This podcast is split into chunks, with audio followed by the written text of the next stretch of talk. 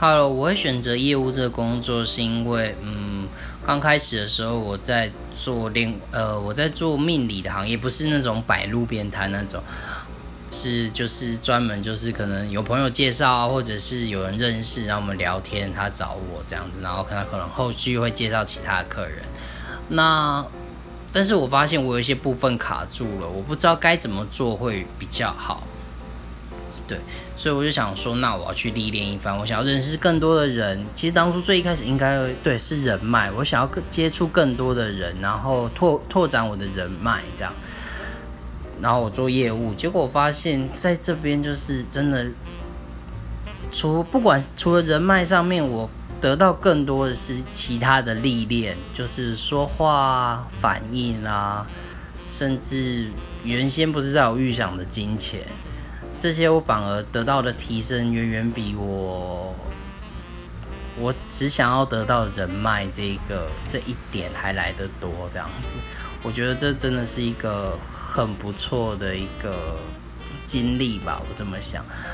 那现阶段追求是什么？我觉得，嗯，我还是一样，我我希望自己可以不断的提升，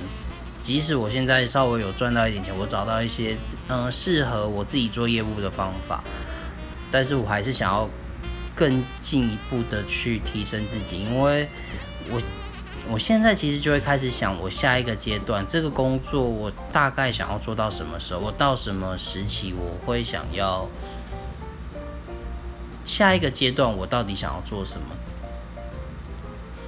我的兴趣到底是我追求的是什么？这样子我还在摸索，就是我下一步我可以怎么做。就是把我在业务上学习到的东西，再运用在下一个阶段，再继续去借这个点，然后去扩展它。对，那另外就是我发现有时做业务这，嗯，应该不是单纯做业。我我在这边反而就是我在房地产业务这个工作，我反而因为我原先嗯原先想要累积人脉嘛，然后结果后来也赚到了一些钱，然后经由。然后因为有一些钱，就有一些余力，我就可以去体验更多的事情，然后进而就是让我的不管是在人脉或者是在体验新的事物上面，反而更加的快速，就有点相辅相成的那种感觉，就